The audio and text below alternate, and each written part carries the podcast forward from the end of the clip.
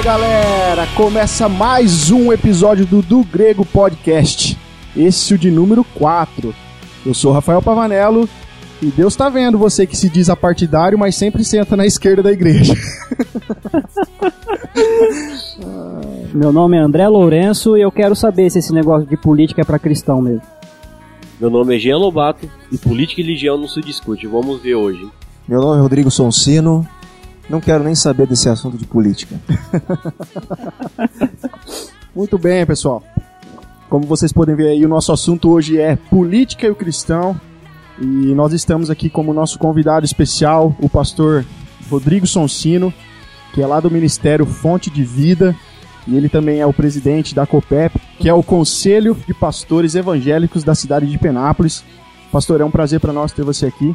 Muito obrigado por ter Sem aceitado dúvida. o nosso convite. Eu que agradeço. E eu espero que o senhor possa nos ajudar a desenvolver esse assunto, porque nós aqui somos um pouco leigos, né? Por isso que nós te convidamos. Bom, antes da gente introduzir o episódio, eu queria aqui rapidinho dar alguns recados para vocês. Vamos lá.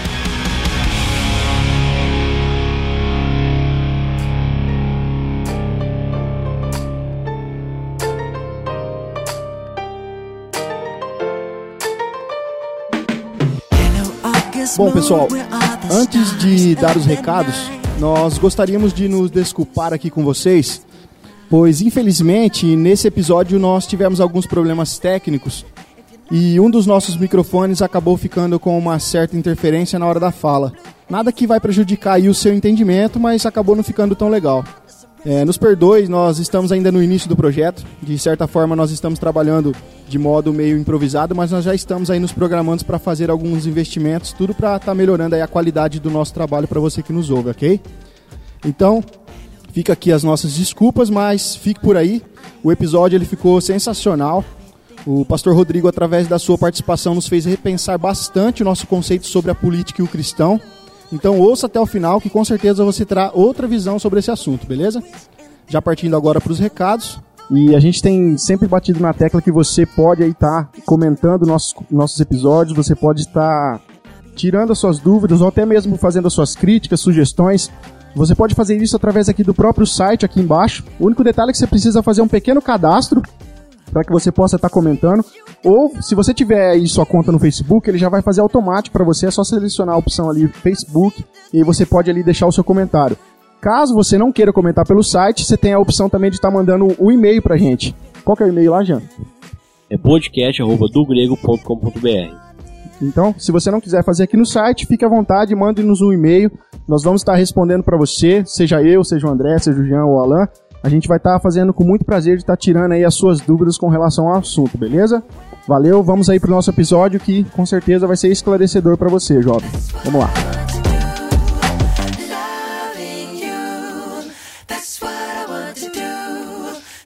Sabe qual o problema de quem não quer saber de política?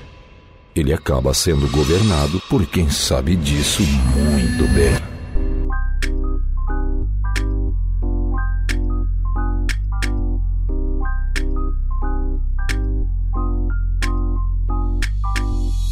Bom, pastor, nós estamos aí em épocas de eleições municipais, né? Nós estamos aqui já no finalzinho agora de setembro e agora já nós vamos entrar em outubro e nós já vamos ter aí as eleições municipais e esse calor do momento aí torna necessária que nós façamos essa reflexão sobre o cristão e a política, que é um assunto que muitas vezes nós tentamos separar e nós não vemos a importância que isso tem. Na, na verdade, a Bíblia ela fala bastante de política, se a gente, se a gente for analisar, né? O que a gente mais tem na Bíblia são histórias ligadas a reis, ligadas a príncipes, a campanhas militares, coletas de impostos, etc. Então, esse papo aí de que política é do diabo, crente não pode se envolver com política, religião e política não se misturam. Então, são argumentações que geralmente não tem muito embasamento bíblico. Ou às vezes a pessoa não tem o conhecimento necessário para estar falando sobre o assunto. Então, eu creio que a gente poderia aqui já iniciar o nosso papo falando um pouquinho sobre essa relação entre a igreja e o Estado, a relação entre igreja e política. Well, é, antes de entrar direto aqui na relação é, Estado e igreja, o governo né, e, e a igreja, eu queria só destacar logo de início uma, uma questão muito importante. Muitas pessoas falam que elas não querem nada, não tem nada a ver com política, não querem se envolver, elas não são políticas, são apolíticas, né? E na verdade não existe para mim, ao meu ver, é, um ser humano apolítico. Todos nós estamos inseridos numa sociedade. Então, naturalmente, nós emitimos é, é, valores e parecer sobre coisas da- do meio em que nós vivemos. Então, da forma mais básica, a gente podia entender que essa interação né, de cada pessoa, de cada indivíduo, com o meio social onde ela está, isso aí é- já é política. Né? Quando uma pessoa fala, ah, eu não quero votar em ninguém, não vou votar em ninguém, não quero me envolver com política, essa, essa fala, ela já é um ato, é uma ação política.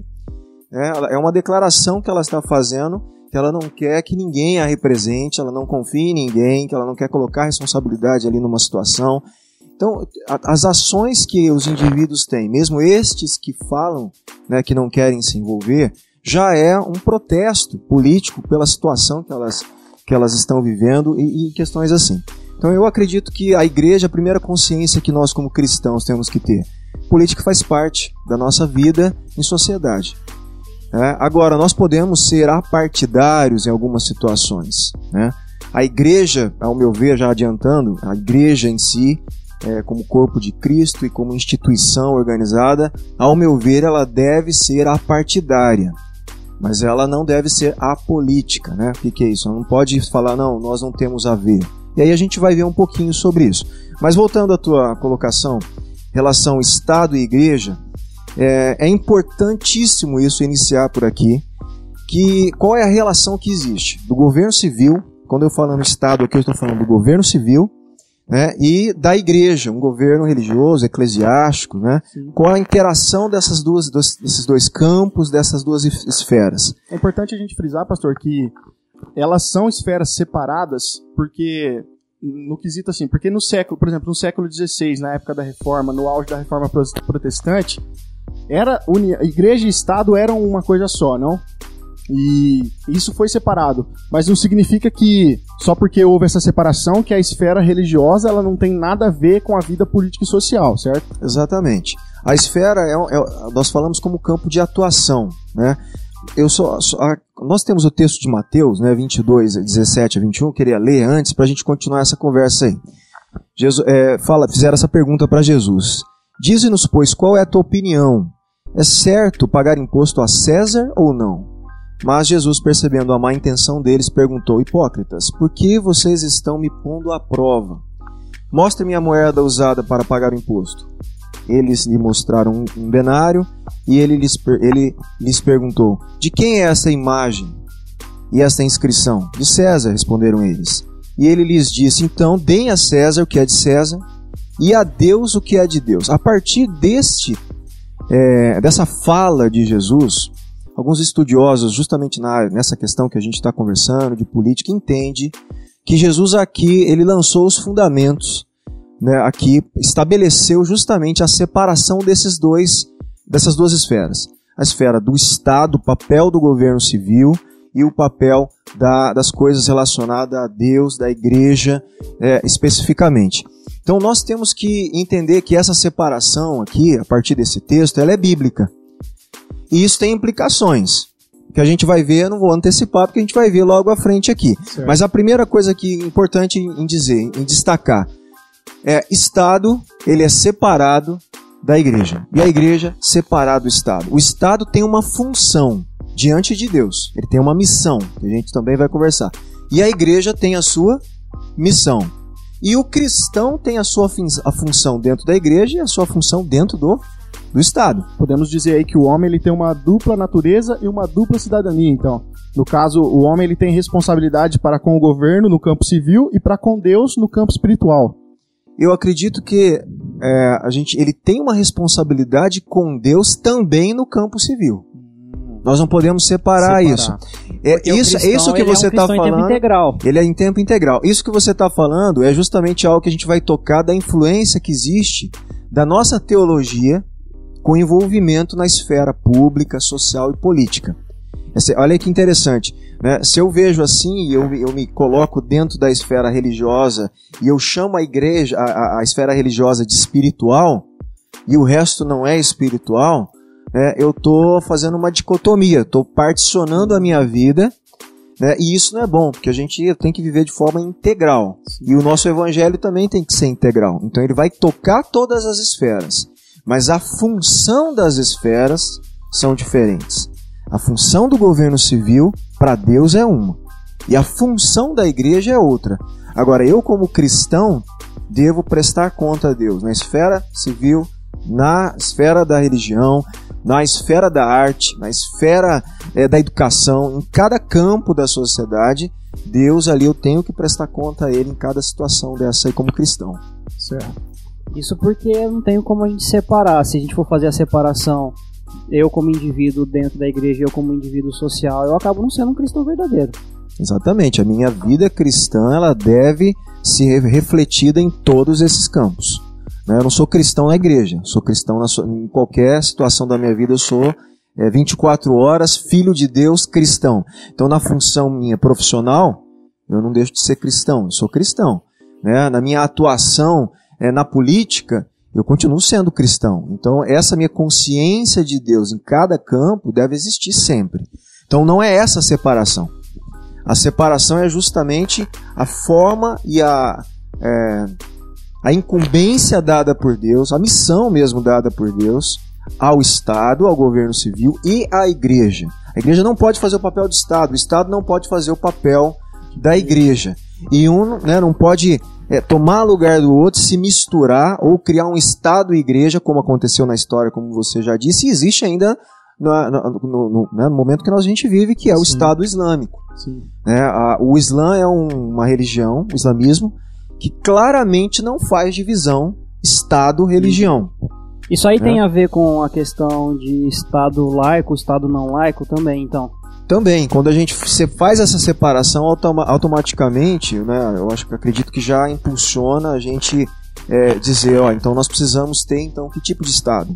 Um Estado laico, E o que Um seria Estado- esse Estado laico? um Estado essa, que não essa tem uma separação que às vezes não fica bem. é, o que seria o Estado laico? O Estado laico, a gente pode dizer que é um Estado que não tem uma confissão dogmática de fé. Ele não A pode. contrapartida é o Estado Islâmico, que O ele- Estado Islâmico tem uma confissão e faz com que as suas leis, né, há uma coação às pessoas que estão vivendo naquele país ou debaixo daquele regime de governo a serem muçulmanos. Então isso não é um Estado laico, ele é um Estado é, religioso. Né? A Coreia do Norte seria assim também, né? Ou não? Porque eles endeusam o cara lá. Tem Eu não- a Coreia do Norte, eu não, eu não tenho informação da, da religião lá. A Coreia do Norte é um país é, comunista, né? É, eu não sei a questão religiosa lá. Eu acho que eu posso estar enganado, mas o comunismo ele pisa um pouquinho mais no ateísmo, né? De Entendi. você é, não querer que uma expressão religiosa, né, nenhuma. E o comunismo em si ali, ele acredita que a própria ideologia pode trazer uma salvação para os conflitos da sociedade do ser humano. Então, num exemplo de Estado não laico, seria esse do, do Islã que você Acho que está acredito falando. que é o mais assim, né? Mais notório. É, notório, que destacado. No nosso caso, como o Brasil é um Estado laico, aí se você puder definir pra gente o que seria, é, mais resumidamente, de forma prática. Por exemplo, é um Estado que não tem uma religião dominante. Além de não ter uma, uma religião dominante, em que sentido? Não tem uma ela tem uma religião predominante. O Estado laico ele pode ter uma religião que predomina, que o, o, os Mas é por meio da população Exatamente. terem... O que não pode é o governo Ah, tá. assumir uma confissão de fé religiosa, uma religião, e, e ele impor né, essa confissão à sociedade. Isso aí você sai, você toca o quê? No estado, você confunde de novo as relações, as esferas. Você sai do, dessa, desse estado laico. O estado laico, ele vai guardar a liberdade religiosa da população.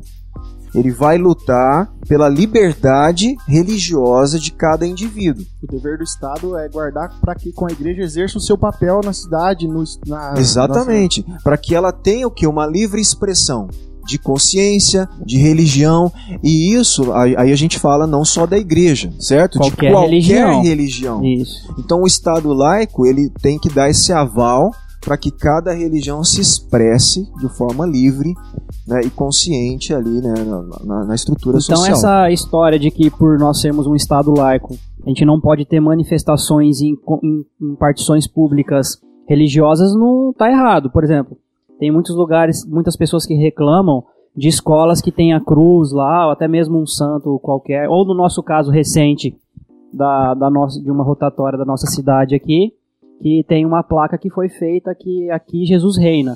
Isso houve uma, uma discussão aí no, no meio Facebook da vida, e onde é, como já se viu, nós estamos num estado laico, não É, pode André, isso, a aquilo. aplica- a aplicação disso que você está falando, é, parece que teoricamente entender é fácil. A aplicação disso no dia a dia não é tão simples. Essa é uma questão, não é tão simples assim. Acho que tem, a gente tem que levar para mais debates, mais conversas sobre isso.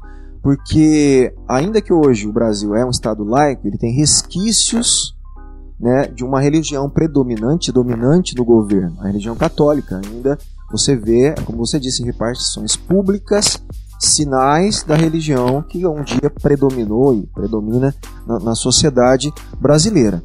Agora, o que eu acredito é o Estado ele tem que, que dar ao direito, sim, de, a- a- de haver expressões públicas da fé. Ele tem que reservar esse direito. Mas quando você fala, é, eu vou colocar um monumento num lugar, o Estado é laico, tudo bem, ele não vai patrocinar isso, ele não vai é, é, fazer isso, né, diferenciar essa religião, entendeu? Não vai promover isso, ele vai dar essa liberdade.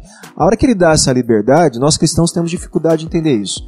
Ele, te, ele deve, como Estado laico, dar a liberdade a outra religião de colocar também um monumento, se ela quiser, em outro local. O direito é para O direito é para todos. E isso é difícil a gente lidar, é um- uma dificuldade que nós cristãos temos com isso. A gente quer o favorecimento, mas não quer Aí se deixar você, para é, é, exato, se você me permite, aí eu vou entrar um pouquinho, né, Jean, não sei se o Rafael, se você quer introduzir o próximo Sim. ponto ou se eu posso aqui. Não, mas, vamos lá, pode né? introduzir. Mas o vamos próximo sim. ponto, só pra gente talvez desenvolver um pouquinho melhor sem perder aqui o, o Sim. fluxo da nossa conversa. Vamos lá.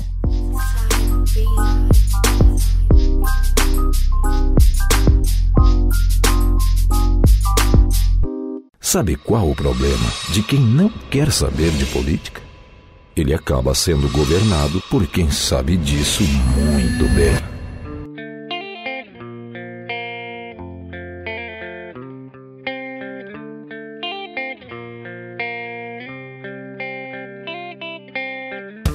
É, tem um livro que eu, eu tirei essas afirmativas aqui de um, de um livro do Ayn Gruden, Política segundo a Bíblia. E ele faz aqui, ele, ele dá cinco formas, seis formas de ver o relacionamento do cristianismo e o governo. Ele coloca a primeira aqui assim: o governo deve impor a religião. Lógico que ele não concorda com isso, tá? Mas isso existe, essa forma de ver. Por exemplo, o Estado Islâmico. Vamos para o Brasil. O governo, pra gente aqui, o governo deve impor a religião pra vocês? Não. Não. Não. Mas assim, peraí. Não, mas e nós como cristãos? Se o governo for cristão evangélico, o governo deve impor assim mesmo a religião? Não deveria. Olha como é, é complicado. Né? Ao meu ver, ao meu ver, não deveria, pelo texto que nós acabamos de ler. E quando nós falamos de evangelho e de cristianismo, uma das coisas principais é o que? O arbítrio da pessoa de eu aceito a Cristo, a fé. Eu aceito a, a fé. Eu quero seguir a Jesus. Como que você faz isso no estado que impõe as pessoas a seguirem a Cristo, por exemplo? Não existe então uma fé genuína, autêntica e verdadeira. Não são Não, conversões verdadeiras. Exatamente. Então o, o- o espírito né, do evangelho, vamos dizer assim, não é esse. Então eu não posso impor com que a- as pessoas da minha cidade, do meu país, né, sejam, se confessem, digam que são ou professam o cristianismo. Inclusive, no passado, como eu já citei aqui na época da Reforma Protestante, na cidade de Genebra, na Suíça, havia essa implicação aonde a sociedade ela, ela, ela precisava estar nos cultos da igreja, ou seja, a igreja tinha muitas pessoas, aparentemente ali uma igreja bastante cheia, só que na verdade não, é, não eram conversões genuínas, elas eram obrigadas até a título de multa se não estivessem presentes nos cultos. A gente vê que é um negócio meio esquisito realmente. Exatamente. E se vamos supor, vamos voltar à nossa suposição aqui de um governo cristão evangélico que todo mundo vira evangélico. Seria Só que da muito próxima. prático isso aí. Exato, isso aí. mas na próxima eleição, vou ser, vou ser bem drástico aqui. O, a- o próximo governo é satanista. E ele impõe à sociedade toda a religião E aí, né? satanista. Será que é onde nós deveríamos temer? Ah, Temer, não vai prestar. Então, Porque se assim, nós... pastor, tem a, a nossa igreja, a nossa igreja eu falo em geral, e parece que nós queremos formar os nossos políticos, não formar porque está bem longe de ser uma formação, mas a gente quer indicar pessoas cristãs para estarem no poder, para que nós tent... às vezes no fundo a- o pensamento da igreja realmente é esse, é querer impor através do governo na sociedade o evangelicalismo.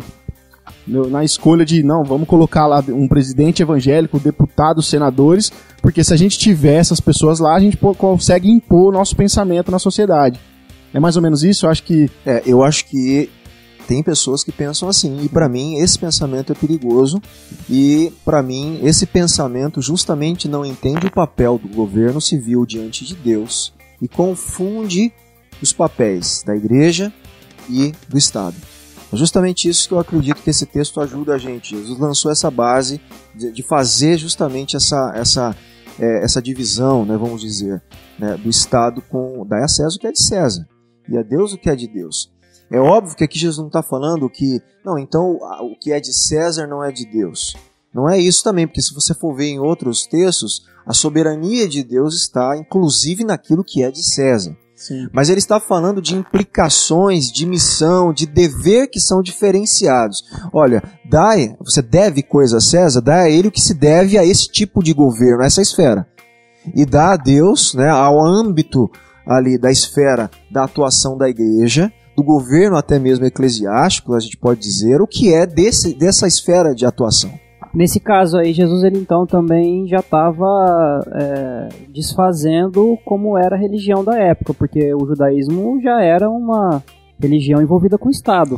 O judaísmo é, ele é na história teocrático, né? mas não na, na, na época, porque ali já estava no Império Romano. A Roma já né? Tipo, Roma já tinha, um- Estado, é, né? é, já tinha Poder, uma né? diversidade, uma pluralidade de religião, só que nós vamos ver, não vamos entrar nisso agora, mas tinha uma implicação muito forte depois com o culto aos Césares.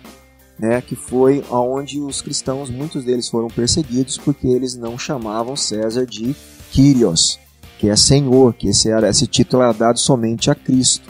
E aí foram perseguidos. né? Então nós temos uma situação aí que, que acabou que o próprio Império Romano impondo né, um, um tipo de idolatria, de culto a- a- ao imperador, que os cristãos obviamente se, op- né, se opuseram a isso aí. Esse, então, eu acredito aqui, o primeiro ponto aqui, né, o Jean, Rafael e André, e o pessoal aí que está ouvindo a gente, que o governo deve impor a religião? Eu acredito Não. que não. Não.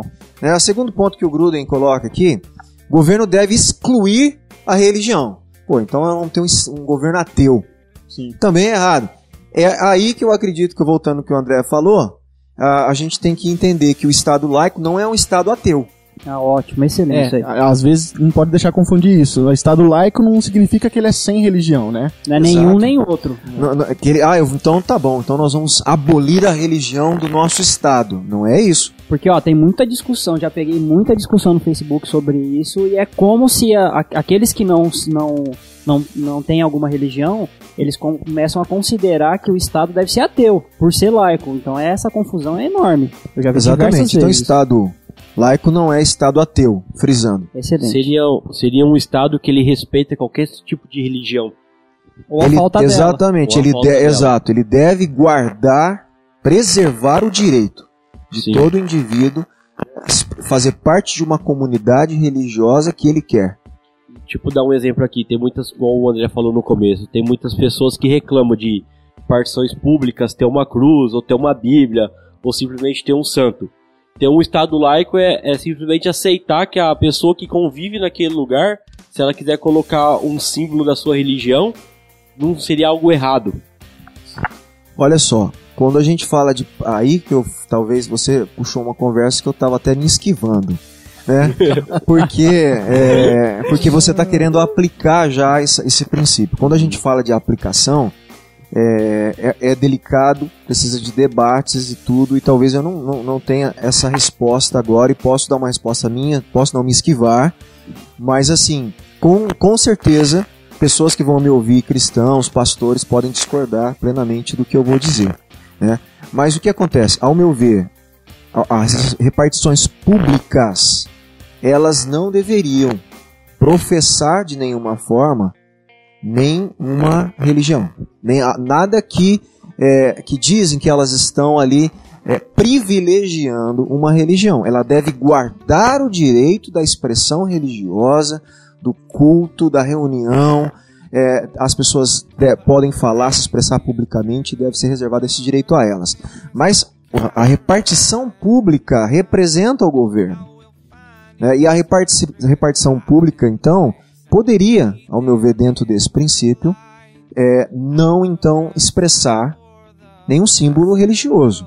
Porque se Ah. fosse justo a questão de, de preservar o direito, teria que ter um para cada um. Porque senão, exato. Então, se todo mundo quiser isso, todo mundo então quer ter na repartição pública uma sinalização da sua fé. É melhor não ter Então, mesmo. eu daria então esse direito a todos. É viável? Aí que tá a discussão. Não é viável, a gente, né? Não. Não. Ou então não ter é, é, é, essa expressão ali. Entende? Então isso é interessante. E expressão não é. Olha só, vamos diferenciar também. Não é a expressão do cidadão no ambiente público que está proibido. Né? É a expressão do ente público no lugar público. Do Estado. do Estado, do governo.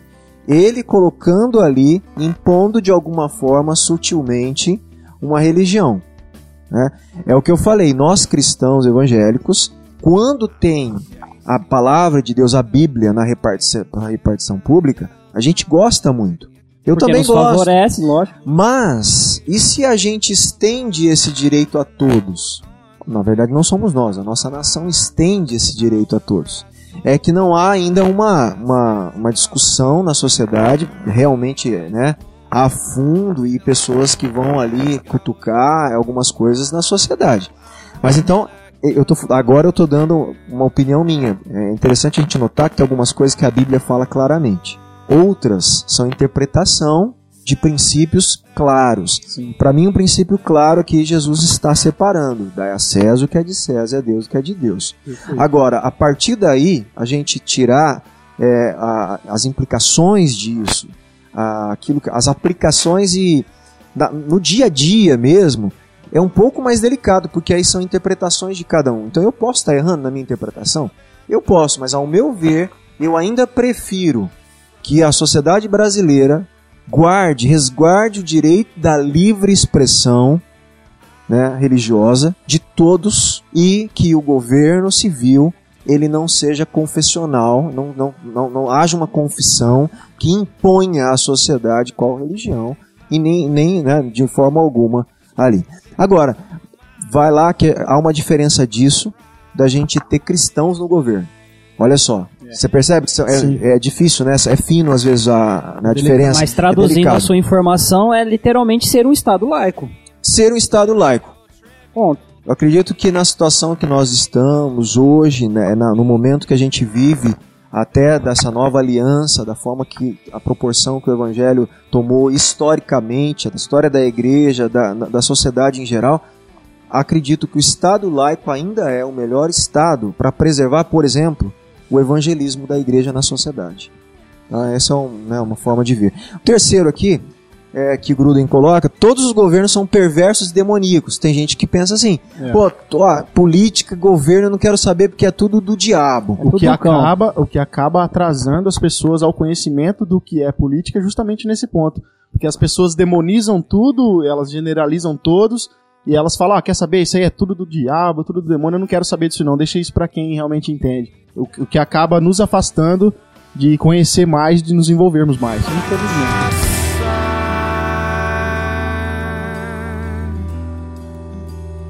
Sabe qual o problema de quem não quer saber de política? Ele acaba sendo governado por quem sabe disso muito bem.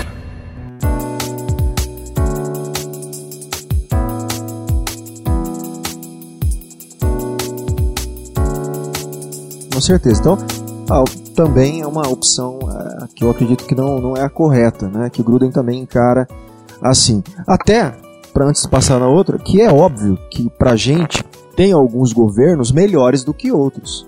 Por exemplo, um governo que promove o bem social, que pune né, a corrupção realmente, que beneficia as pessoas da sociedade que são de bem, justas, como eu vou falar que esse governo é tão demoníaco como o outro, né, que, que, que é corrupto, que entende, que rouba, que não pune, né, só falcatrua, que é, é, preserva os direitos das pessoas ruins na sociedade. Por exemplo, não pode ser igual. Então, ah, todos os governos são demoníacos, entende? Nesse sentido. Então eu acredito que um, naquele momento, pode estar servindo a Deus em alguma situação. É aí onde a gente vai daqui a pouco entrar. O quarto ponto aqui, a igreja deve se dedicar ao evangelismo e não à política. Essa também é uma fala, né, de alguns que não, a igreja, a igreja ela, Não perde tempo É. com isso não, que isso não, é coisa da perde igreja. tempo, isso não é coisa da igreja. De certa forma, ele tem razão quando a gente, por isso que eu coloquei aqui na nossa anotação aqui um- né, uma diferençazinha, quando ela está dizendo a, a missão da igreja com o dever do cristão. Vamos diferenciar. O problema é quando as pessoas falam isso, ela está falando assim, que o cristão não deve se envolver. É, não a igreja no sentido da atuação da comunidade de fé como uma organização e um organismo de Cristo que tem uma missão diante de Deus. É óbvio que a missão da igreja, né, a gente sabe, tem ali a ver com o evangelismo, com o discipulado, né, com, com a pregação da palavra. A gente sabe que a igreja tem uma missão central de ser né, um- a- a- uma maquete da sociedade, né, do reino de Deus que virá nos seus relacionamentos internos. Então a gente sabe que existe uma missão própria da igreja. Mas isso não quer dizer que o cristão ou que a igreja não deva ensinar o cristão Como indivíduo, a se envolver nas, na esfera do governo. Olha só como. Você está dando para ficar mais claro. É o que a gente estava claro. conversando em off aqui, né? Porque a igreja ela é especialista em formar pessoas em outras áreas, né? Na área da música, pessoas, você vê muitos cantores saindo de dentro das igrejas e tal, mas a igreja não tem essa preocupação de se preocupar com pessoas voltadas para essa área da área da política, né? Exatamente. Não só na área da política, a igreja ensina, nós, igreja nós, nós ensinamos um cientista a ser um cientista É, cristão. Exatamente. Nós ensinamos um pedagogo, um educador, ser um educador cristão. Nós ensinamos um músico é, ser um músico cristão. Não estou falando dele tocar na igreja. Ser um músico cristão. nem Nós ser gospel, ensinamos, né? é, nem, exato. Nós ensinamos um, um artista a ser um artista cristão. Então, na verdade, a nossa a igreja ela se limita a- a- ao seu âmbito da comunidade interna Que ali ela considera e ela se espiritual. limita, a, é, exato, ela se limita ao evangelismo. Mas espera aí, depois dessa pessoa evangelizada, como cristã, qual é o papel dela na sociedade? Que ela vai representar na cidade. Exato. Qual é o papel dela na função né, é, dela ali no, no trabalho dela? Isso é importante. E a igreja, por causa de visões até teológicas, que, é, que, que a gente vai tocar, influencia isso aí né, na, na vida das pessoas. Negativamente, né? Negativamente. né? Negativamente. Infelizmente. E a- aqui o outro, é, sexto aqui, que Gruden fala, que é o que ele apoia, e é o que eu acredito que a gente deve fazer também, que a, a influência cristã, ele acredita que a igreja deve ter o quê? Uma influência cristã expressiva sobre o governo, né? Então, olha só, é, não deve impor a religião, não deve excluir, excluir a religião, certo? Não deve encarar como todo governo perverso, não deve se dedicar, não, só ao evangelismo. E depois, o que as pessoas fazem? É, Espera morrer para ir pro céu, porque não pode interagir com a social fazendo nada. Né? É aí que eu vou tocar nisso de É, novo. que o Todo mundo guardadinho É, dentro do- do, exatamente. coxo. Guarda é. vira um monastério, certo? É, uma vida monástica. Isso. Parece que o cristianismo não é isso para mim. Né? E é, a igreja. E aqui é o último aqui que eu acredito que é isso. O cristão ele deve o quê? Ter uma influência expressiva sobre o governo. Quando a gente fala uma influência expressiva sobre o governo, não é uma influência é, autoritária, né? Porque a palavra expressiva talvez né, tá, foi forte aqui Forte, né? né, mas uma influência de, de imposição. Não é nesse sentido. É, quando a gente fala de influenciar na sociedade, a gente está falando de você conseguir argumentar tão de uma forma tão é, razoável, né, e, e dar a razão da nossa fé, da nossa esperança de uma forma tão clara que aquele argumento se torna muito viável não só para o cristão, mas para a sociedade.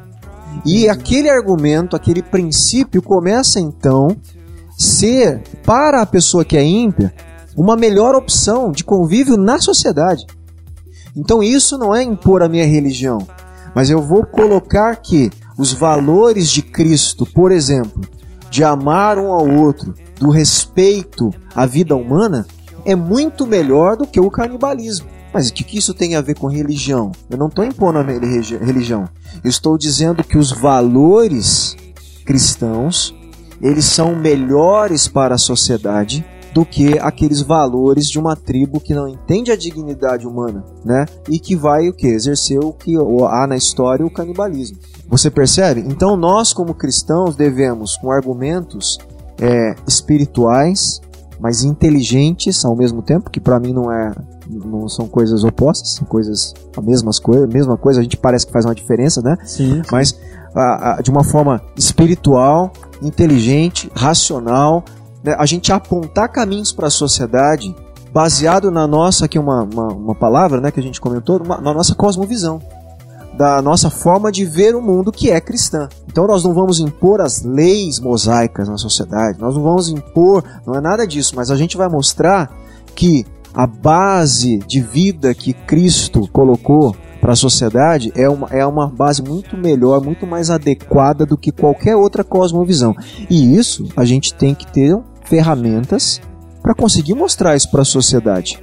Para eles conseguirem ver que realmente o cristianismo tende a oferecer como construção social. Aí a gente podia ver exemplos na história sobre isso, né? Você vai ver isso na, na história de Wilberforce, né? Não sei se vocês já, tem, já leram um pouquinho sobre ele Não, não conheço. parlamentar, um congressista, né, que houve uma lutou a vida inteira contra a- a o regime de, de escravidão na Europa, na Inglaterra, né? E ele era um cristão e ele sabia, tinha consciência do que ele era eh, metodista e tinha consciência do seu papel na sociedade. Então ele lutava pela dignidade humana no Congresso, não na igreja. E eles mudaram a história da Europa. E é- não era só ele, mas ele é um nome forte nisso aí que houve uma influência o quê?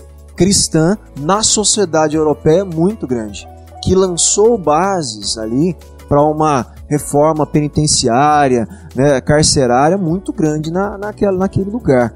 E por quê? Porque o- a- esse, esse homem de Deus, esse cara aí tinha uma visão interessante do que era santificar a sociedade baseada no que? Nos seus argumentos. Lá no Congresso ele não pregava eh, a- a- o Evangelho.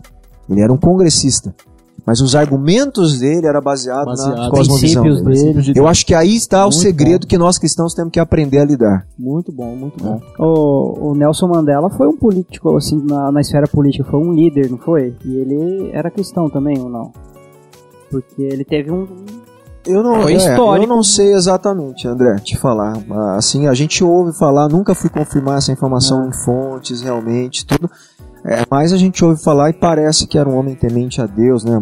Mas um pouquinho que a gente viu. Mas eu não tenho, assim, dados concretos, fontes, da Entendi. onde falar, olha, isso aqui foi comprovado, tudo, pra te falar. Mas já ouvi isso que você tá me falando e, e faz até bastante sentido pela luta que ele foi. Agora, que ele foi influenciado se ele não era, ele foi influenciado pelos valores cristãos. Porque é isso que a gente tem que entender, essa luta pela dignidade do ser humano, nós não podemos desassociar isso da pregação do evangelho, da construção de valores da sociedade baseado no cristianismo na palavra de Deus.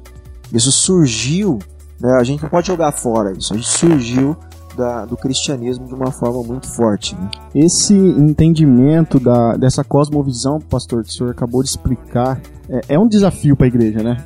Porque não é tão simples assim a gente conseguir é, formar pensadores dessa forma. É, é um desafio e hoje nós vemos pessoas que estão trabalhando com isso né, de uma forma muito consistente. Infelizmente ainda é trabalhado um pouco mais no âmbito acadêmico. São, são cristãos né, que discutem filo- filosofia e, e essas questões de uma forma muito mais acadêmica. Mas aos pouquinhos isso, essa linguagem tem que ser mais pastoral. É diferente a discussão acadêmica que, que lança princípios, né, conceitos acadêmicos e tal, mas os pastores eles precisam pegar isso- esse debate, essa- isso aí, traduzir né? para a igreja de uma forma pastoral e fazer com que o cristão se veja e veja o mundo baseado nessa nessa, nessa cosmovisão que é chamada de cosmovisão cristã. Né? E é um desafio, sim. Né? E assim, é, é fácil, é difícil? Acho que não é tão difícil. Mais difícil talvez está aí dos pastores conseguirem fazer essa mediação dessa linguagem mais acadêmica, desses estudos e tudo, conseguir entender o que é essa cosmovisão, conseguir ter uma visão né, holística do mundo a partir do cristianismo, a partir né, do, da, do que a Bíblia coloca ali. Quando a gente fala de cosmovisão, só para as pessoas entenderem, é, eu posso é, simplificar quando eu entendo a criação, a queda, a redenção e a glorificação. Se eu entender esses quatro pontos e, a implicação que eles têm no todo da vida, eu entendi o que é a cosmovisão cristã. É, esse é o resumo do Cosmovisão Cristã. Parece tão simples como você falando assim. Ah, eu, fiquei, eu fiquei imaginando aqui realmente, mas é perfeita essa, muito É. bom. Não. Nunca tinha parado pra pensar. Isso desse aí é óbvio que não é meu, né? É o que eu tô falando, são estudos acadêmicos de livros que estão desenvolvendo isso e eles chegaram a essa conclusão, né, de, da forma de apresentar essa cosmovisão. Por quê? Eu entendo que ah, Deus criou todas as coisas. Só aí eu já defini a minha cosmovisão, entende? Não é o evolucionismo no sentido, né, ateu, né, não é, entende? Não é Você já vai não é, é- não é o ateísmo. Eu começa, você começa a perceber o mundo de uma forma que existe o que? Um criador. Um criador que tem leis. Então as leis não são do acaso. Olha só as implicações. A- Aí Deus cria o ser humano à sua imagem. Mas esse ser humano pecou e caiu. Poxa, a imagem ela se corrompeu. Então vem o que? A corrupção, o pecado. Então eu vou acreditar em todo mundo, confiar porque as pessoas são imagem. Não, porque tem o pecado, então eu desconfio das pessoas hoje. Então as pessoas precisam ser redimidas e vem a redenção. Certo? Então a redenção, a partir da redenção, eu começo a ver que o Espírito Santo também libera uma graça de Deus comum e especial na conversão, de uma reconstrução da sociedade, de uma forma de eu ver a- a- as esferas da sociedade. Então eu posso olhar para a política e ver que também existe um projeto de Deus de redimir essa esfera. Você percebe? Até o momento que vem a glorificação, onde o reino de Deus vai ser implantado eh, de forma plena e os nossos corpos serão transformados, né? E toda a plenitude do reino de Deus vai ser estabelecida, onde realmente vai retomar, aí vai retomar talvez o que é- o que é- o que nós vemos ali da teocracia, né? Onde todo joelho se dobrará toda língua confessará que Jesus é o Senhor. Muito, muito bom, pastor. Então, perfeito. essa é um panorama. É o que eu tô falando. Se a gente entende isso e a gente trabalha isso com a igreja, a gente começa a fornecer ferramentas para a igreja entender né, isso aí.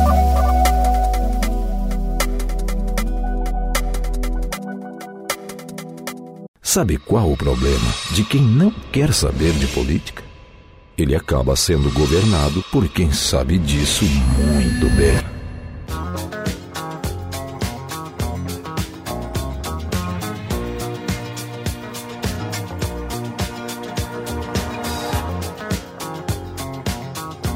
Rodrigo, discutindo sobre tudo isso, sobre cosmovisão, o papel nosso como cristão, mas e agora? Qual que é a missão do governo civil? André, para a gente responder essa pergunta tua, você pode ler para a gente aí Romanos 13, de 1 a 6? Sim, claro. Todos devem sujeitar-se às autoridades governamentais, pois não há autoridade que não venha de Deus. As autoridades que existem foram por ele estabelecidas. Portanto, aquele que se rebela contra a autoridade está se opondo contra o que Deus instituiu, e aqueles que assim procedem trazem condenação sobre si mesmos. Pois os governantes não devem ser temidos, a não ser por aqueles que praticam o mal.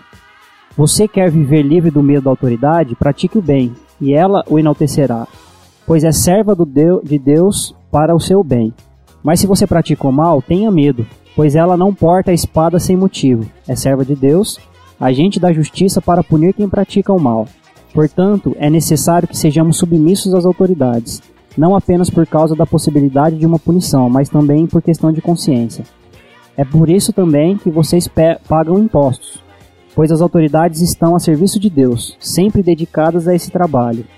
Então, ó, no texto aqui, a gente pode tirar várias, é, vários princípios aqui para nortear isso aí pra gente. Mas, é, começando, primeira coisa, o papel aí da. A missão do governo civil, o papel do Estado, que a gente pode tirar, extrair do texto aqui de Paulo, é que o Estado tem a função de combater, de punir o mal e promover o bem, ou então é, incentivar a promoção é, do bem, incentivar as pessoas que fazem o bem, garantir que essas pessoas tenham a liberdade de fazer o bem. Então, o papel do Estado é justamente isso. Ele tem que restringir as ações da maldade na sociedade, do mal. Ele tem um papel específico. Essa a esfera do Estado ele tem essa atuação. E aqui é interessante, o texto diz o, que, o seguinte, que a gente não precisa temer o governante, né, aquele que faz o bem. Não precisa temer, ter medo do governo. Só quem faz o quê? O mal, porque o governo ele tem que punir essas pessoas, punir a maldade, né, e restringir a ação da maldade na sociedade, para que a gente tenha o bem geral, né, o bem geral da nação. Então esse é o papel fundamental do Estado. No texto tem outra coisa muito clara. Toda autoridade ela provém de Deus. Toda autoridade vem de Deus. Então Deus, ele é, em última instância, ele tem toda a autoridade. Isso é importante a gente lembrar. A outra questão, a gente tem que se sujeitar a essas autoridades vindas de Deus e que estão cumprindo a missão de Deus. Aqui o texto chama esses, esses governos de ministros de Deus, de servos de Deus. Olha só que interessante. Então, agora a questão é o seguinte, né? Toda então autoridade é legítima É, Todo Estado é legítimo e eu tenho que me submeter a tudo do Estado? Surge sempre essa pergunta com nesse certeza, aqui. porque nem toda, todo governo é bom pro cidadão de bem. Exatamente. Então, a partir do momento que. Aí que olha só que interessante, na cosmovisão cristã, o que legitima o governo? Ele fazer o que o texto está dizendo. Ah, Ele combater o mal, todo tipo de mal que a gente, tá, a gente podia numerar, né? Os males da sociedade aí. Então, o governo que combate o que é mal, ele está atuando como ministro de Deus. E devemos então não temê-lo, mas ajudá-lo. Até mesmo aqui fala o quê? Por esse motivo, pague inclusive os tributos. Você percebe? Por quê? Nós temos que honrar esse governo que está debaixo da delegado, né, sendo delegado ele a autoridade de Deus para promover o bem e combater o mal. Então esse é o papel do Estado fundamental, basicamente isso. Agora, então, quer dizer que eu, eu tenho que obedecer o Estado em tudo? não. Não. Por quê? Porque Se o Estado não Estado, quiser pecar, eu o posso. Estado ele estabelece algum, algumas ordens na história. O governo civil estabeleceu ordens e leis contrárias a Deus. Então nós temos então o que nós podemos chamar do que de desobediência civil. Eu posso então desobedecer ao Estado como cristão? Eu não só posso como devo em algumas situações. Primeiro vale obedecer a Deus. Mais vale Exatamente. obedecer a Deus do, que aos homens. Exatamente. Então tá- isso aí tem que ficar claro. Então quando, na verdade, nessas situações a igreja tem função profética de anunciar o estado, o desvio dela, né, do que é correto, do papel. Olha só, o desvio dela não da religião evangélica, o desvio dele da função dele diante de Deus. Então a igreja, ela vai profeticamente dizer ao Estado, ao governo, olha, vocês não estão combatendo o mal. Nosso Brasilzão, vocês estão privilegiando os maus. Verdade. Vocês estão promovendo a corrupção e a maldade de uma forma é, é, né, institucional. A igreja pessoas, tem né? que, a- que simplesmente se levantar como um confronto profético e dizer: esse não é a função de vocês do Estado. Vocês não estão beneficiando o cidadão de bem. E como que a igreja faria isso na prática, Rodrigo? Aí que está a questão. Que nós, igrejas, temos que preparar cidadãos para poder estar em ambientes públicos, estar no governo, assumir função, funções do governo, assumir os conselhos da cidade, conselhos públicos, para a gente ter voz ali dentro, expressão ali dentro, para a gente simplesmente colocar os nossos argumentos, na- né, influenciar de uma forma expressiva, o máximo que a gente puder. Então não vai chegar o, o conselho de pastor lá diante do prefeito e apontar o dedo pra cara do prefeito e falar: prefeito, você não pode fazer assim porque tá tudo errado. O que, rapaz? Seria pessoas cristãs dentro desse ambiente do o governo. conselho de pastores pode. Pode, Sim, conselho de pastores, sim. Mas nesse caso que você estava citando o exemplo, o ideal seria pessoas cristãs dentro dessa esfera. Não, não. Não? Não, não. Olha só, são atuações paralelas, conjuntas. A igreja, o conselho, o pastor deve ir lá no prefeito, deve ir lá nos governantes e falar para eles: olha, vocês estão fazendo coisas que são erradas ao papel de vocês. Vocês estão promovendo a maldade. Isso que vocês estão fazendo é, é, é mal, é ruim. Não é, não está beneficiando os cidadãos de bem.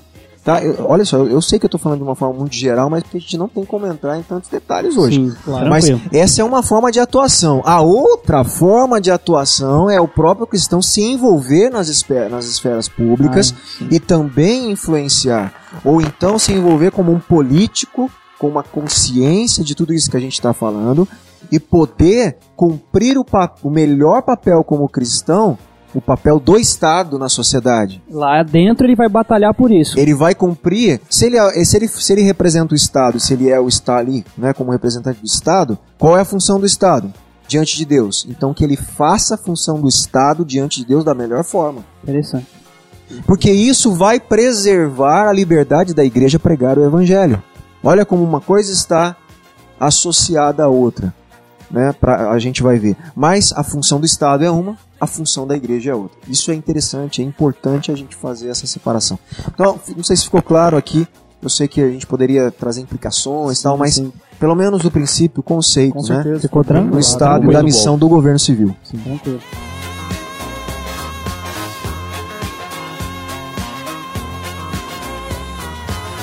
Rodrigo, você chegou a citar lá atrás que a posição teológica ela pode influenciar também nesse envolvimento político e social, né? Eu queria que você explicasse um pouco mais sobre isso também. É, é, tem um- uma, uma frasezinha que eu, não é minha, mas eu uso sempre, que é, é assim: ideias têm consequências. Então tudo aquilo que eu penso, né, eu, te, eu percebo, aquilo vai gerar consequências práticas e de interação com as coisas que estão ao meu- à, à minha volta.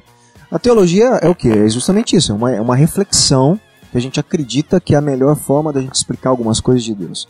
Essa nossa forma de ver as coisas de Deus influencia sim no nosso envolvimento ou não na política. Né? Por exemplo, as visões escatológicas né, da- dos últimos dias que a gente tem na história. Né? Você tem, por exemplo, os pós-milenistas, pré-milenistas e amilenistas. Cada uma dessas é, é, desses entendimentos escatológicos gera um tipo de envolvimento político na sociedade. Né? O, aquela visão teológica é, ou escatológica que dá mais ênfase que uma interação que é importante, que a gente faça uma transformação na nossa sociedade e tudo, o que acontece? Você vai ter cristãos mais ativos na, na questão política e social. É, Gruden também ele fala um pouquinho disso, por exemplo, de duas, de duas é, questões teológicas. É, uma luterana, que é a divisão dos, dos dois reinos, não sei se você lembra, Lutero trabalhou, né? Uma questão dos dois reinos que ele trabalhava. Uma implicação de- dessa questão é muito boa, a teoria, a teologia tem implicações muito boas.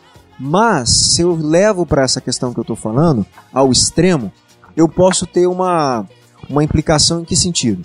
Olha, tem o reino de Deus, né, que é a igreja, e tem o mundo o quê? Secular, que é onde Satanás está influenciando tudo. Então, quando um cristão ele vê o mundo dessa forma e ele vê o que? O mundo secular como o governo de Satanás e a igreja como o governo de Deus na Terra, somente a igreja. Qual é a implicação dessa visão teológica? O cristão que vê assim, ele não vai querer ir para a política. Ele não vai querer ir para um âmbito onde Satanás tem o completo domínio e governo. Certo? Então, essa visão teológica, essa, essa forma de ver, né, uma, ou interpretar a Bíblia, e interpre- faz eu interpretar o mundo de uma forma diferente. Então, você vê como que a minha, minha, minha posição teológica, as pessoas, ah, vai discutir teologia, não sei o quê. Pois é, é um, é um erro. Porque se eu não discuto teologia e eu assumo uma teologia errada, equivocada, uma reflexão teórica né, das coisas de Deus errada, vai ter uma implicação prática na sociedade, na minha vida em sociedade. Então essa é uma, por exemplo, uma, uma situação. Né? Uma outra situação que eu poderia falar, que também a gente é muito influenciado pela teologia do o dispensacionalismo, né? as pessoas que pregam é, as dispensações. Sim. É, esse pessoal, normalmente que acredita que Deus interage em dispensações, né, com, os- com, a, com a humanidade, o que, que acontece? Eles caem também numa situação de que é, de não se envolver muito com as coisas da sociedade. Porque eles, eles fazem algumas separações da igreja com o mundo, né? De Israel e a igreja, da pensam época da graça e a época da restauração total, né? Da, Existe um tratamento especial com Israel, com Exato, então eles fazem esse tipo de coisa. O que acontece? Ela vai causar uma sensação de que o só o evangelismo basta. Eu preciso o quê? Evangelizar, que é uma grande influência que a gente tem na cultura brasileira. Sim. Eu preciso evangelizar. É verdade, óbvio que a gente precisa evangelizar, ninguém está indo contra. É óbvio, é a missão da igreja, temos que evangelizar. A questão toda é, eu tenho que evangelizar. Brincava sempre lá né, quando eu pregava, eu vou evangelizar. Depois que eu fui salvo, o que, que eu faço? Canto dentro da igreja até Jesus voltar ou, ou- e espero a morte, é isso? É.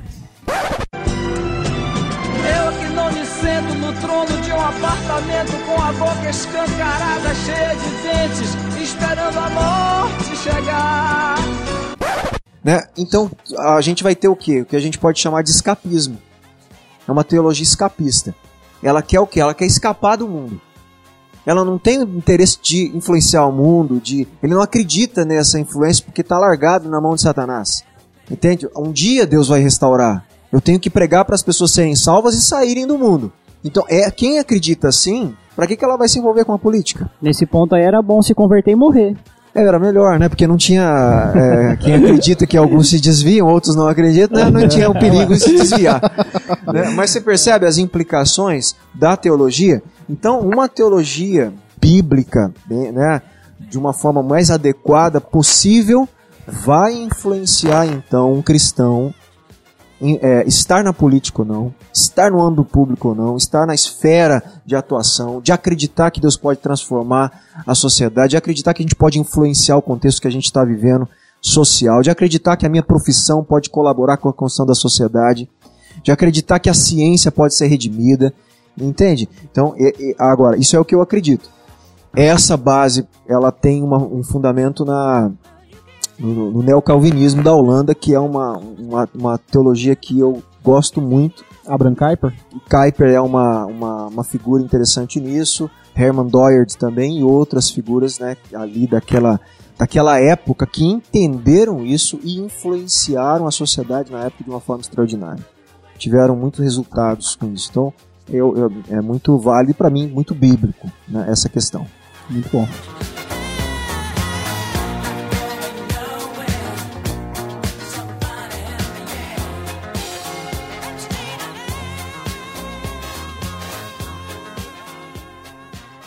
Sabe qual o problema de quem não quer saber de política?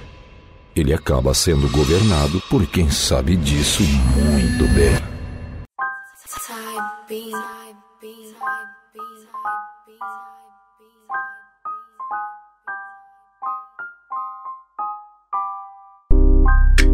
Bom, pessoal, nós vamos aí caminhando já pro final aqui desse episódio. Mas Ah, Tava muito bom mesmo, né? O tempo vai embora. Mas, Rodrigo, antes, acho que o pastor poderia relacionar aqui pra gente algumas instruções, orientações para que nossos ouvintes, eles tenham aí um voto consciente daqui pra frente, né? Eu sei que você tem uma agenda aí relacionada, acho que você poderia já entrar nisso pra gente.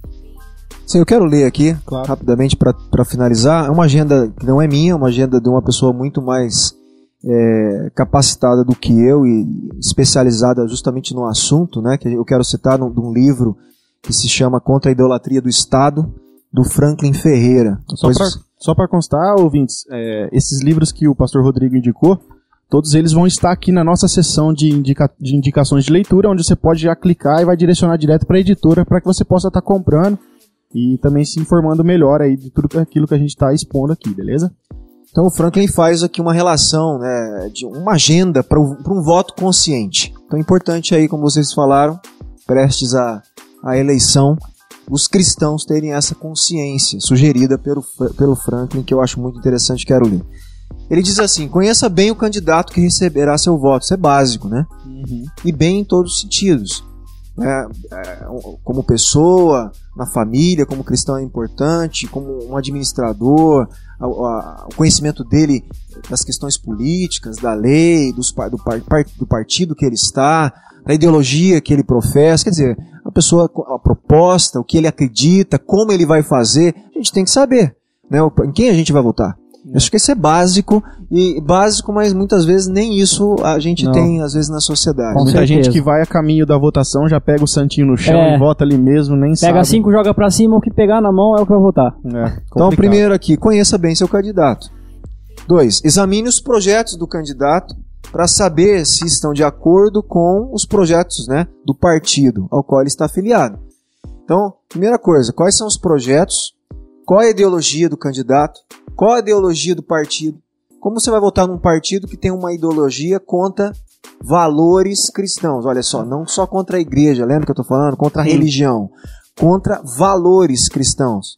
Uns dos valores cristãos, por exemplo, liberdade religiosa.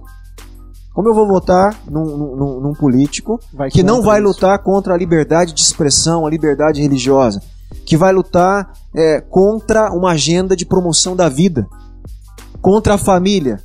Então, Precisa contra um partido, né, um partido ou, um, ou um- o candidato que não coloca isso na sua agenda política. O cristão não pode votar nesse tipo de candidato. Você percebe? Então, eu- nós não vamos falar aqui em quem elas vão votar, mas em quem elas não devem votar. Por questão de critério, de princípio. Né? Três, lute contra todas as formas de corrupção. Ou então tem que votar num candidato que luta contra todas as formas de corrupção, apoiando o mecanismo de controle do uso do dinheiro público e das prioridades do governo. Esse é difícil de achar. Hoje em dia, mas não é? Somente hoje no Brasil o negócio feio. Exatamente. Então, olha só, o que, que adianta? Olha só que eu vou jogar lenha na fogueira aqui. Mas, Mas, não- mas no- mas- no final não pode conversar, vai ficar só pro pessoal pensar. O que, como lidar com um político evangélico, um deputado evangélico, um senador evangélico, que ele luta ferrenhamente né, contra o aborto? Louvável, certo? Mas ao mesmo tempo recebe dinheiro por baixo dos panos em Ah. propina. Você percebe? É, é um disparate. Quer dizer, ele é cristão num âmbito, mas ele não é no outro.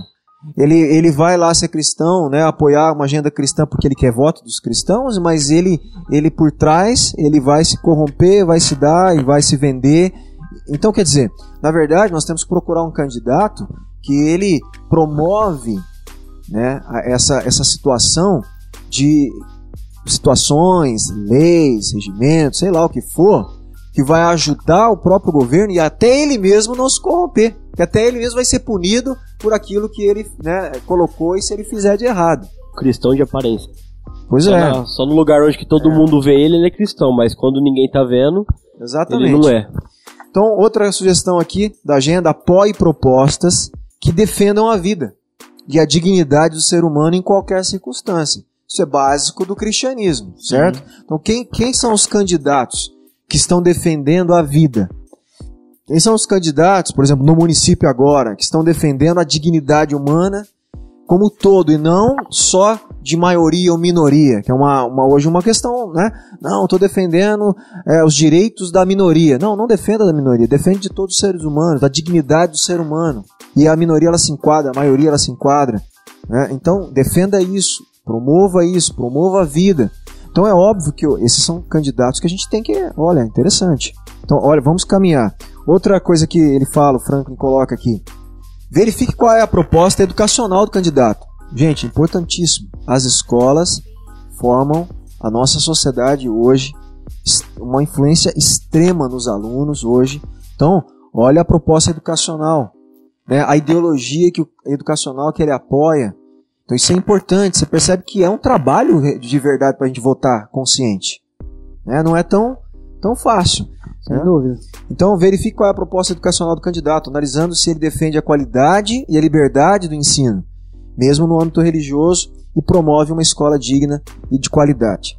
6. Rejeite candidatos e partidos com ênfases estatizantes e intervencionistas nas esferas familiar, eclesiástica, artística, trabalhi- eh, trabalhista e escolar. Isso aqui é importantíssimo. Isso tem a ver com a separação do- do- do Estado e da Igreja e com o papel do Estado. O papel do Estado, vocês lembram qual é? É, re- é frear a maldade na sociedade.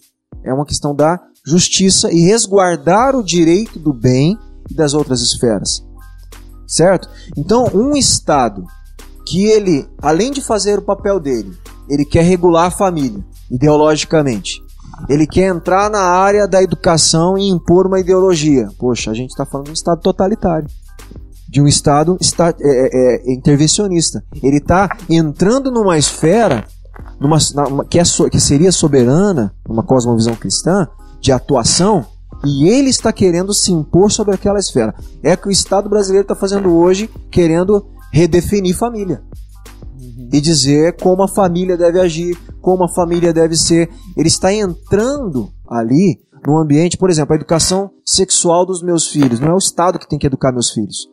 A hora que o Estado impõe isso sobre a minha família, ele está entrando na esfera soberana da minha família e ele está sendo totalitário. Isso é uma visão cristã que a gente tem que defender justamente a liberdade da família. Você percebe? A esfera da família é separada da esfera do Estado. Aí então, aí ele entra na questão da igreja. Ele quer regulamentar as coisas da igreja, né, religiosas. O que a igreja entrar- pode ou não falar, É, exa- é, quer dizer, ele está intervindo na liberdade de expressão. Não, a igreja não pode mais falar, por exemplo, que a, a homossexualidade, né, o homossexualismo, ele é, é pecado, certo? O Estado ele está impondo que uma questão ali que é uma convicção da fé baseada numa, numa escritura sagrada, certo? O Estado tem que reservar a esses cidadãos o direito de viver dignamente, mas não intervir na proclamação da fé lá dentro da- do âmbito que é eclesiástico. Você percebe, você percebe que são coisas diferentes? Sim, com certeza. Então isso aqui é extremamente Nesse importante. caso citado, inclusive, além de não poder falar contra que seria o homossexualismo, é obrigar pastores ou líderes religiosos a fazerem casamentos Exatamente. que ele Isso mesmo é um quê? Um intervencionismo. O Estado entrando, impondo coisa em outra esfera que não é a esfera dele, a atuação deles. E aí a igreja serve, ela tem um papel, sim, de denunciar isso. E dizer ao Estado que ele está entrando num ambiente que não é dele, que não pertence a ele. Então, você percebe a dinâmica né, que isso causa. Sete aí, repudie ministros, igrejas ou denominações que tentem identificar determinada ideologia com o reino de Deus ou com a mensagem bíblica. Ah, o reino de Deus é de direita, o reino de Deus é de esquerda, o reino de Deus. isso aí. Ó, todo candidato, seja todo partido, toda ideologia, o evangelho é o evangelho eterno, que não tem como ser identificado com uma ideologia né, terrena e humana, é impossível. O evangelho é- é de centro, do centro do trono de Deus. Exato. né? Então, e ponto final. O, o que a gente tem, sim, é o que eu disse. Né? Como cristãos, de, é, com bases nos valores, Reter o que é bom, né? Deus. Que, a gente influenciar a construção da sociedade outra, de uma forma adequada para o bem de todos. Não é para o bem só dos evangélicos, para o bem da humanidade. Né? Então a gente entende que nós somos o que? Luz do mundo, sal da terra. E, e a sociedade ela vai poder enxergar. Se vocês me permitem, uma coisa interessante que eu, quando esse texto, quando eu, quando eu vi, né, que é a- nós estamos aqui a- a- gravando à noite, né? Sim. e tem luz aqui. Você, nós, em algum momento a gente aqui ficou olhando para a luz, não. porque a luz não tem a função da gente ficar olhando para ela. A luz tem a função de clarear e dar clareza da realidade. Quando a igreja é luz do mundo, quer dizer que nós podemos fornecer mecanismo para a realidade ser vista de forma adequada em todas as esferas da sociedade. Nós podemos mostrar para a sociedade qual a melhor forma da, da, da sociedade se estruturar. Por isso que ela é luz, ela joga luz e faz com que a gente consiga ver o melhor, o pior, o que é certo, o que é errado, né, o que, o que, como é que funcionaria de uma forma muito melhor para todo mundo e que isso honra a Deus. Por quê? Porque Deus é soberano sobre todas as coisas. Percebe? Então é interessante. Então é luz mesmo, a gente joga luz e, fa e possibilita as pessoas que nem são da igreja a ver adequadamente, a enxergar de uma forma muito eh, a enxergar a realidade como ela melhor é. Quanto mais ela se aproxima da verdade de Deus, mais a gente está enxergando essa realidade, tá? Perfeito. É, o 8 aqui, né? Apoie é, candidatos comprometidos com propostas e leis que sejam derivadas da lei de Deus. Como eu disse, essa, essa influência, né? É, é, não- nós não estamos impondo ali a, religião, mas ela se deriva, né, ela vem de alguma forma, ela procede de uma, de uma realidade que está que transcende ali. É uma, poxa, é, Deus é amor. né, Deus, Deus criou o ser humano. Poxa, então o ser humano tem que ser valorizado. Ele tem uma dignidade intrínseca, nata. Então eu vou criar leis para preservar isso. Você percebe que essas leis procedem de uma lei eterna, uma lei maior. Um Então eu vou, eu vou votar em candidatos que entendem isso e que vão promover esse tipo de lei, né, de legislação. 9. Valorize candidatos e partidos comprometidos com o modelo republicano de governo. Isso aqui daria uma outra discussão. no qual a nação é governada, é, república, não sei se todo mundo sabe, república é, vem né, da palavra res pública, que é coisa pública. Né? Aí eu não sabia. Novidade pra mim. Oh, oh, desvendou o mistério aqui. É, res pública, né, em latim, então a coisa pública. Então nós temos um governo que é a coisa que é coisa pública, que é o melhor para o que é público, que é de todos. E na, num governo república, republicano, o que manda acima de tudo é a Constituição, porque é o acordo desse povo é, em acordar né, e falar: olha, essa é a melhor forma para a nossa sociedade, então nós vamos nos submeter a essa carta magna de leis, porque nós percebemos que isso é o melhor para todos. Entende? Então, o que o Franklin está falando que essa é para ele é a melhor forma de governo. A melhor forma não é o totalitário, não é a, monarquia, não é né, o, o- o- sei lá os outros sistemas aí de, de governo. É o que? Um governo republicano. Então nós temos que votar em pessoas que pensam assim, que vão continuar valorizando a, a, a Constituição para que a Constituição puna o executivo, ela seja maior do que as pessoas, né? Então a Constituição, como a gente está procurando aí, vale para o presidente também. A Constituição vale para o juiz também. A Constituição vale para o senador também. Então ele- eles se submetem a esse acordo republicano e não ao contrário, usam a Constituição para né, se beneficiar. Então nós temos que ver- ser- é, apoiar candidatos que veem a estrutura do nosso governo dessa forma. Essa é uma sugestão do Franklin. Eu com certeza aqui entendo também isso dessa forma aí. É, e eu vou continuar aqui. E ele fala assim: é, no qual a nação é governada pela lei constitucional e administrada por representantes eleitos pelo povo, e em que há divisão e separação entre os poderes executivo, legislativo e judiciário. Gente, aí que está a cosmovisão cristã. Como a- o pecado entrou e corrompeu a natureza humana, eu não posso dar o poder para um homem só, que ele vai se corromper rapidinho. Então, a- o melhor governo é o governo que considera a queda, olha como é a implicação da cosmovisão cristã, considera que o homem é caído e que o poder dele precisa ser restrito, não pode ser total, porque senão ele vai se tornar um deus e vai querer ser adorado, como os César, os imperadores, né, os faraós quiseram. Pô, o cara tem todo o poder, ele é um deus. Então o melhor governo é aquele que não entrega todo o poder da nação e do governo a um homem. Por isso a divisão de poderes, o judiciário separado do executivo, separado do legislativo, o poder legislativo fiscalizando o executivo, o judiciário julgando. Você percebe? Então você divide os poderes né, e ninguém concentra poder em ninguém. Por quê? Porque você pode ter erro no poder executivo e tem que ser julgado. No legislativo tem que ser julgado. No judiciário tem que ser julgado. E todos respeitando o quê? O acordo né, da res pública à Constituição. Então, essa é uma forma de governo aí que ele incentiva, que é interessantíssimo. 10, o último, para a gente encerrar. Apoie candidatos que enfatizem as funções primordiais do Estado, a de zelar pela segurança do povo. Tá? Políticas de segurança, de segurança em todos os sentidos. Né, de promover o bem-estar social e dar ali uma- um ar de segurança para quê? Para que eu possa trabalhar, né, pro- produzir, é, estudar com aquela sensação de estar num governo que está promovendo o bem-estar da nossa sociedade para que ele seja produtivo né, ao máximo. Então essas são sugestões de um voto consciente do Franklin que eu acredito que a gente tem que considerar nessas eleições. Rodrigo, eu sei que durante é, nesses pontos aqui para o voto consciente, se parar para prestar, prestar um pouquinho de atenção, vai responder minha pergunta. Mas você pode responder ela? Eu, como cristão, tenho que votar num cristão? Boa pergunta. Para a gente encerrar? Sim. Eu, como um cristão, vou votar num cristão que apoia um Estado totalitário? Não. Não vou. Eu, como cristão, vou votar num cristão que apoia, é, que vai, que quer trabalhar para tolher a liberdade é, religiosa? Não. Aí, você vai- aí alguns podem falar, mas isso não é cristão. Tudo bem, mas ele se denomina cristão Se diz que é. diz ao povo cristão que é cristão e os cristãos votam por ele ser cristão. Então, eu não voto num cristão porque ele diz ser cristão. Eu voto num cristão, né? na verdade, eu voto em alguém que siga todos esses princípios da cosmovisão cristã, ou não todos, mas se aproxime ao máximo delas, e melhor ainda que se essa pessoa seja meu irmão cristão.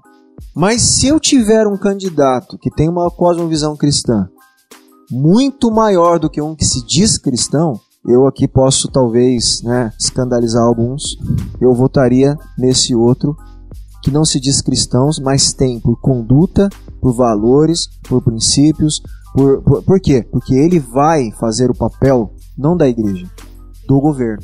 Então, eu acredito que ele vai fazer o papel no governo, do governo, no governo, muito melhor como valor cristão do que aquele que se diz cristão e faz tudo ao contrário do que a gente entende por ser cristão. Então, basta ser cristão para eu votar? Não basta. Essa é uma perspectiva minha, tá? É, é o que eu é, Pode, todos aí que estão ouvindo, pode não, não entender ou, ou entender, não concordar, é uma opção. Eu estou defendendo a liberdade de expressão e a liberdade da contradição Exatamente. né? Deveríamos inclusive debater sobre isso melhor, mas eu aqui estou numa, né, no privilégio de, de falar e os outros ouvirem aí que estão me assistindo. Mas eu tenho essa convicção hoje, porque para mim o papel do Estado hoje está claro e o papel do cristão no Estado para mim está claro. Ele não tem que fazer com que o Estado evangelize. Isso é o papel da igreja. Né? Mas ao mesmo tempo ele tem que ser cristão e lutar ali por influenciar a sociedade, o governo civil, como a gente viu, da melhor forma possível. E para ele influenciar, ele tem que saber o que ele está fazendo, saber pelo que, que ele está lutando, baseado na cosmovisão bíblica. Se o cara não sabe, eu não sei o que, que ele vai fazer ali como cristão. Muito bom, pastor, muito bom.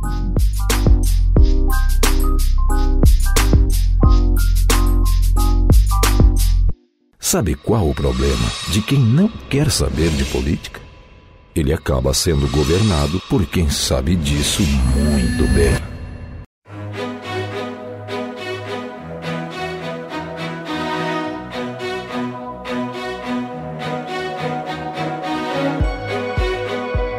Bom, é isso aí, pessoal. Nós chegamos aqui ao fim de mais um episódio.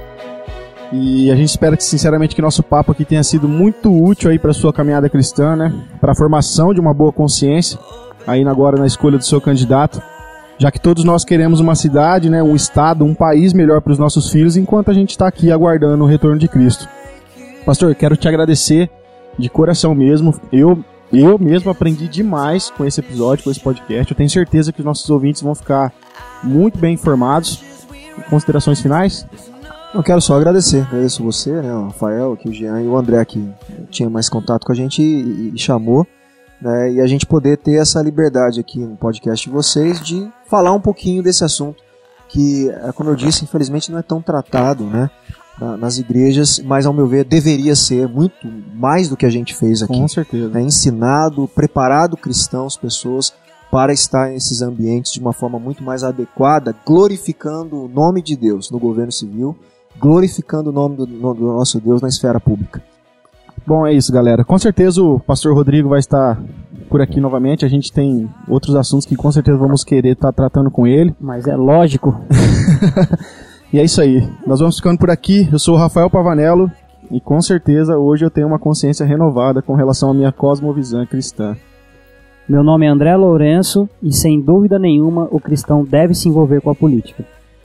Meu nome é Jean Lobato e eu vou procurar um pouco de resina pro meu filho dos botes. Pastor, oração pra gente terminar, por favor. Vamos orar. Pai, é, obrigado primeiramente por essa conversa aqui com os meus irmãos e com o pessoal que, que ouve esse podcast. É, quero engrandecer o, o teu nome e aqui pedir que o Senhor, através do teu Espírito, dê a consciência da tua soberania a todos os seus filhos. Que realmente possamos entender que o Senhor é soberano em todos os campos da sociedade, não somente na esfera religiosa ou não somente na igreja, mas que o Senhor é soberano em todos os lugares, em todas as épocas e em todos os campos de atuação. Que haja essa consciência e que não só a consciência da tua soberania, mas a consciência do nosso papel em cada campo da sociedade. Que o teu espírito faça isso surgir no coração dos teus filhos. Que realmente nós, como cristãos, possamos entender a nossa função, sim, no evangelismo, no discipulado, na pregação do evangelho, né, no nosso testemunho cristão, mas também que possamos entender a nossa atuação nos campos da construção da sociedade. Nossa atuação como cristão cientista, como cristão pedagogo, como um cristão político, como um cristão em cada artista, como um cristão músico, em cada situação, em cada momento, esfera da, da vida humana e da sociedade, que realmente possamos glorificar o seu nome e atuar de uma forma que possa transformar, abençoar a nossa sociedade, a sociedade onde a gente vive. Abençoamos também esse momento das eleições que prestes a vir aqui, que o Senhor possa colocar os candidatos ali no nosso município. E, Pai, em nome de Jesus, pedimos aqui a sua soberania se estenda nesse momento, a, dá-se a consciência em quem devemos votar, que a pessoa que o Senhor coloque ali realmente possa abençoar a nossa cidade, a cidade de Penápolis, para que possa promover o bem-estar da nossa sociedade e que a nossa sociedade tenha livre é, uma liberdade de ouvir o seu evangelho, de pregar o seu evangelho, Pai. Em nome de Jesus é o que pedimos e te agradecemos. Em nome do Senhor Jesus. Amém. Amém. Amém. Is